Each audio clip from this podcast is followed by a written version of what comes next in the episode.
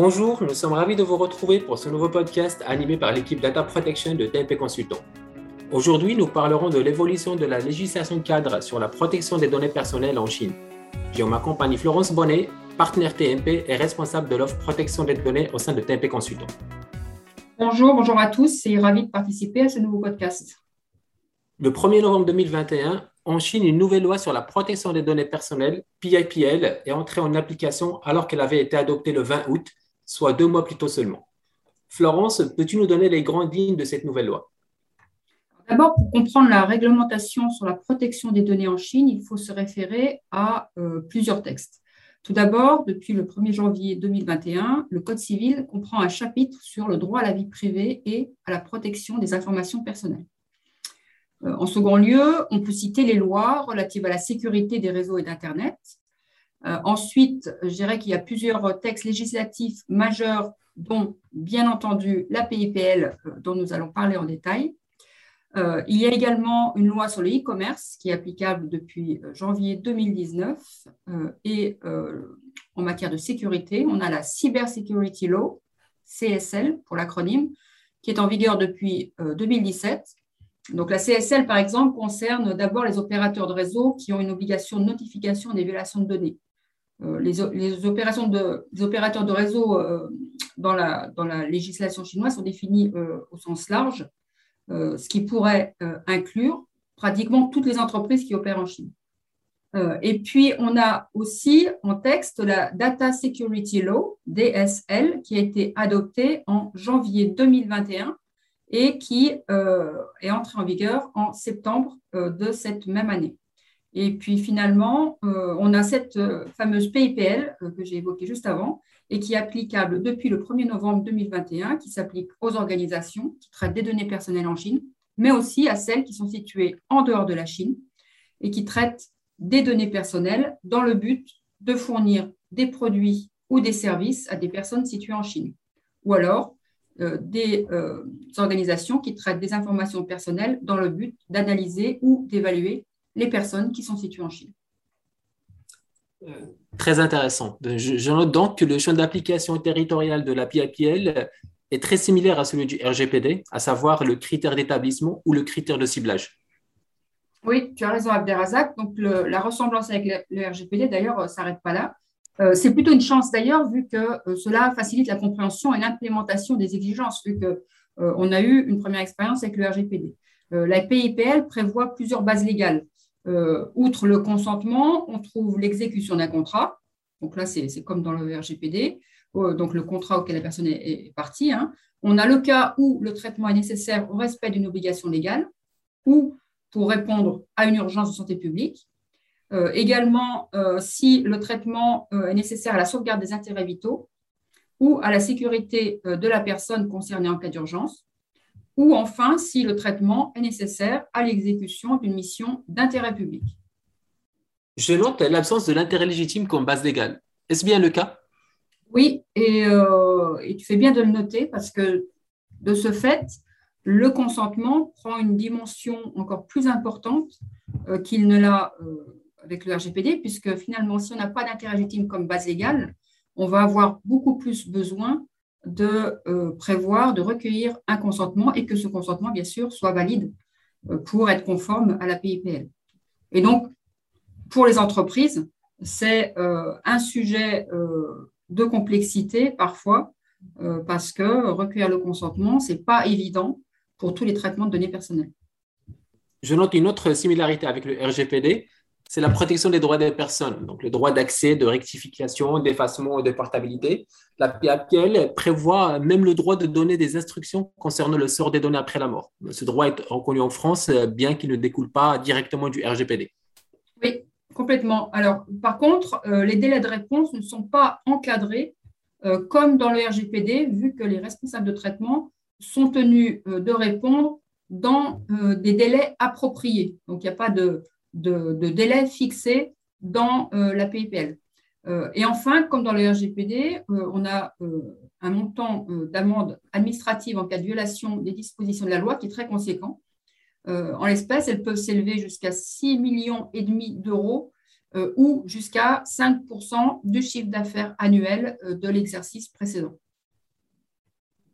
Merci pour ces éléments très intéressants. si on continue sur cet exercice de comparaison, y a-t-il un équivalent de la fonction de DPO dans la PAPL Alors, sans détailler précisément la fonction et les missions du DPO comme le fait le RGPD, euh, la PIPL requiert des responsables de traitement dont les traitements de données dépassent un certain seuil euh, qui, n'est pas fixé dans euh, la PIPL, donc requiert la désignation d'un DPO et la communication de ces coordonnées à la fois aux personnes concernées dans le cadre du droit à l'information et également aux autorités de contrôle compétentes. Donc la, PIPL n'interdit pas formellement le recours à un service externalisé d'ailleurs pour le, pour le DPO, et n'impose pas le recours à un DPO qui serait obligatoirement euh, situé en Chine. Euh, mais pour faciliter la communication avec les autorités notamment, euh, on conseillera tout de même de désigner un DPO sur le territoire chinois. J'ajoute un point d'attention qui a son importance, c'est que la PIPL prévoit une responsabilité personnelle du DPO. Et au-delà des sanctions administratives financières, vu que le DPO s'expose à une interdiction temporelle d'exercer certaines fonctions, comme celle de DPO, naturellement, ou plus largement, celle de dirigeant d'entreprise. Tu as évoqué la nécessité de pouvoir communiquer aisément avec les autorités chinoises. Qu'en est-il de la fonction de représentant dont la mission principale, euh, dans le RGPD du moins, est d'être le point de contact des autorités de contrôle et des personnes concernées à la place du responsable du traitement établi dans un pays tiers La PIPL oblige tous les responsables de traitement soumis à son effet extraterritorial de désigner un représentant et de communiquer ces coordonnées aux autorités compétentes. Je, note donc que l'obligation est générale et qu'il n'existe pas de dérogation lorsque les activités de traitement sont occasionnelles ou n'impliquent pas un traitement à une grande échelle de données dites sensibles. Contrairement à la fonction de DPO, si je comprends bien, l'application de la PIPL pour les responsables de traitement situés en dehors de la Chine déclenche systématiquement l'obligation de désigner un représentant. Ouais. Et concernant les données sensibles, Peut-on considérer que ce sont les mêmes catégories de données que dans le RGPD euh, Dans la PIPL, il s'agit de toutes les données dont la violation ou l'utilisation illégale conduirait à une atteinte à la dignité humaine ou à la sécurité personnelle ou matérielle des personnes concernées. Euh, contrairement au RGPD, la PIPL liste les catégories de données sensibles, mais à titre indicatif. Dans le RGPD, c'est plutôt une liste exhaustive. Et la PIPL fait référence, entre autres, aux données biométriques, euh, aux données qui relèvent euh, des convictions religieuses, aux données de géolocalisation, aux détails financiers qui sont relatifs à un compte ou aux données personnelles des mineurs en dessous de l'âge de 14 ans. Parfait. Passons maintenant à la délicate question de la localisation des données. Est-ce que les entreprises soumises à la PIPL sont obligées d'héberger les données en Chine?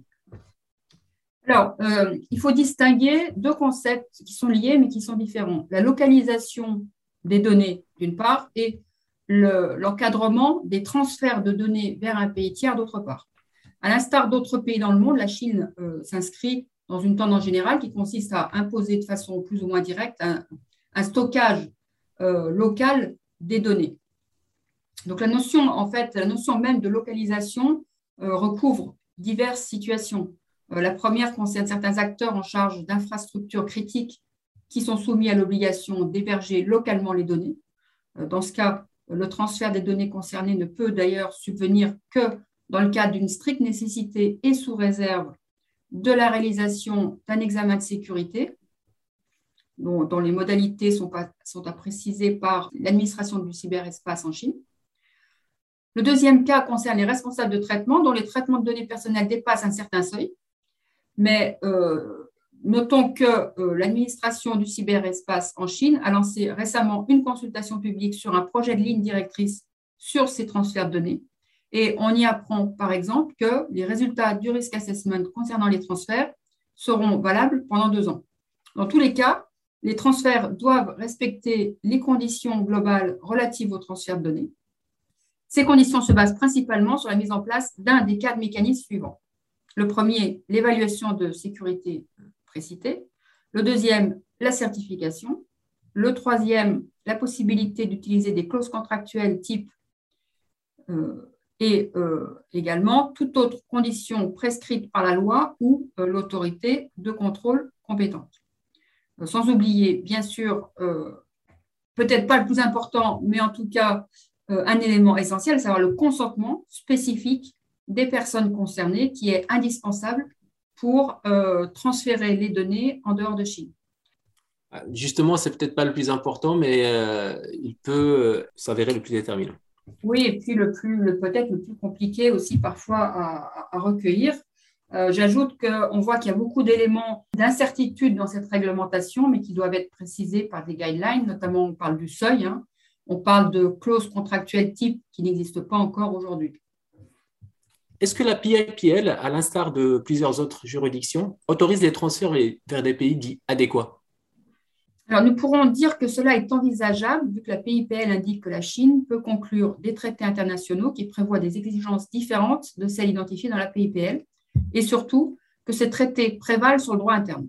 Euh, ceci dit, la, PIPL précise que tout pays qui prend une restriction ou toute autre mesure discriminatoire à l'encontre de la Chine en matière de protection des données personnelles peut faire l'objet de mesures réciproques. Donc, si ces mesures euh, de réciprocité sont appliquées systématiquement, cela poserait légitimement la question de savoir si le but de la PIPL, finalement, de protéger les données personnelles des accès non autorisés dans des pays tiers ou plutôt d'instaurer un équilibre euh, politique international. Euh, justement, je note qu'il y a beaucoup de conditions, mais beaucoup de dérogations également. Et donc, parmi les principaux risques demeure l'incertitude juridique. D'une part, à cause de la rédaction qui n'est pas toujours très claire, et d'une autre part, cette réglementation semble encore loin d'être figée et des précisions restent à venir. Oui, en effet, il, est très compliqué de s'assurer de la conformité des transferts de données euh, selon la catégorie de données, les lois applicables et les garanties à mettre en place, avec finalement euh, cette épée de Damoclès que constitue la sanction. Et euh, les sociétés, du coup, préfèrent limiter les risques de sanctions en hébergeant les données localement.